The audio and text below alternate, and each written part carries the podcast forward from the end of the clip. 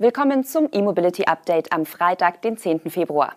Diese Nachrichten aus der Welt der Elektromobilität haben wir heute für Sie in der Sendung. Porsche plant elektrischen Siebensitzer, Herz fehlen Teslas, möglicher Zuschuss für Mini-Werkumrüstung in England, Windfast setzt auf Ladesäulen von E.ON und die zweite Elektro-Harley kommt später.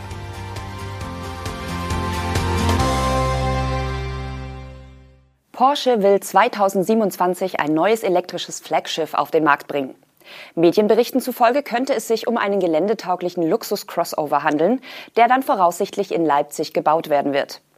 Intern ist das Fahrzeug bislang nur als K1 bekannt und soll oberhalb der derzeitigen Porsche-Modelle angesiedelt werden. Nach Angaben des britischen Portals Autocar wird das neue Elektro-SUV fünf Meter lang sein und auf einer verbesserten Version der Premium-Plattform Electric aufbauen. Die geplante 920-Volt-Architektur ermöglicht schnelleres Laden, damit Kunden nicht länger an der Säule stehen müssen als beispielsweise mit einem deutlich günstigeren elektrischen Macan, der mit einem 800-Volt-System ausgestattet ist. Bei der Batterie könnte Porsche dem Bericht nach auf ein Cell-to-Chassis-Konzept setzen. Dieses würde eine Kapazität von mehr als 100 Kilowattstunden und eine Reichweite von mehr als 700 Kilometern ermöglichen. Porsche selbst hat sich noch zu keinem der von den Medien veröffentlichten Details geäußert. Somit ist weiterhin unklar, wie sich das Gesamtkonzept eines derart großen Elektro-SUVs auf den Antrieb auswirken wird. Immerhin wird bei einem Siebensitzer eine gewisse Innenraumhöhe auch im Heckbereich nötig sein, was den Schwerpunkt des Fahrzeugs verlagert. Außerdem wäre ein Fahrzeug von solchen Ausmaßen ein Novum in der Modellpalette des deutschen Sportwagenherstellers.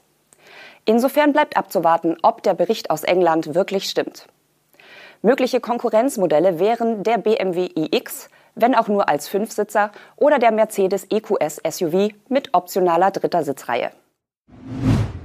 Der internationale Autovermieter Hertz hatte zum Jahreswechsel nicht so viele Tesla Model 3 in seiner Flotte wie vermutet. Schließlich hatte das Unternehmen im Oktober 2021 stolze 100.000 Fahrzeuge bei dem amerikanischen Hersteller bestellt. Diese sollten bis Ende 2022 geliefert werden. Trotzdem hatte Herz nach eigenen Angaben im Dezember nur rund 49.000 Teslas in seiner Flotte. Warum das so ist, sagt der Autovermieter nicht. Schon zum Bestellzeitpunkt hatte das Unternehmen angemerkt, dass externe Faktoren wie der Chipmangel und generelle Lieferkettenprobleme die Auslieferungen beeinflussen könnten. Seit Ende des Jahres bietet Herz einen Teil seiner Teslas in den USA exklusiv für Uber-Fahrer an. Insgesamt 50 Prozent der bestellten E-Autos sollten hierfür reserviert werden.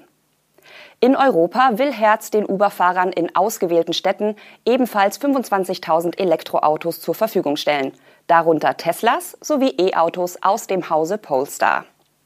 Hier hatte Herz bis zu 65.000 Fahrzeuge bestellt, die in einem Zeitraum von fünf Jahren geliefert werden sollen. Herz hatte im vergangenen Jahr zudem stolze 175.000 Stromer bei General Motors bestellt. Auch diese sollen bis 2027 sukzessive eingeflottet werden. BMW könnte bis zu 75 Millionen Pfund von der britischen Regierung erhalten, um die Produktion des elektrischen Minis in seinem Werk in der Nähe von Oxford sicherzustellen. Das sind umgerechnet rund 84 Millionen Euro. Das berichtet der britische Nachrichtensender Sky News. Demnach könnte ein entsprechendes Finanzierungspaket bereits in den kommenden Wochen beschlossen werden. Der Zuschuss würde dann aus dem Automotive Transformation Fund des britischen Wirtschaftsministeriums zur Verfügung gestellt werden. Bislang haben sich weder BMW noch die britische Regierung zu den Verhandlungen geäußert. Die Nachricht kommt nach einem ziemlichen Hin und Her, was die Zukunft des Werks in Oxford betrifft. Zuletzt waren dort jährlich rund 40.000 Mini Cooper SE vom Band gelaufen. Im Herbst 2022 sah es dann kurzzeitig so aus, als würde der Autobauer seine Produktion des elektrischen Minis in Großbritannien komplett einstellen und nach China verlegen. Dann wiederum wurde gemutmaßt, dass BMW von einer höheren Nachfrage ausgeht, als die Werke in China und auch Leipzig decken könnten. Jetzt sieht es so aus, als würde BMW tatsächlich das Werk in Oxford umrüsten und modernisieren wollen, um dort eben auch in Zukunft den elektrischen Mini zu bauen. Ob und wann sich der Autobauer und die britische Regierung einig werden, wir werden berichten. E.ON Drive wird alle deutschen, französischen und niederländischen Standorte des vietnamesischen Autobauers Winfast mit Ladestationen ausstatten. Die E.ON-Tochter übernimmt den gesamten Projektumfang und kümmert sich um die Planung, Installation und auch um den Betrieb der Ladepunkte. Zunächst sind es insgesamt 200 Stromspender geplant. Und zwar sowohl AC als auch DC. Wie sich die Stationen auf die drei Länder verteilen und wie viele der 200 Ladepunkte Wechsel- oder Gleichstrom bieten werden, ist bislang noch nicht bekannt. Die Unternehmen teilten aber mit, dass es sich um Ladestationen für den Servicebetrieb und für öffentliches Laden handelt.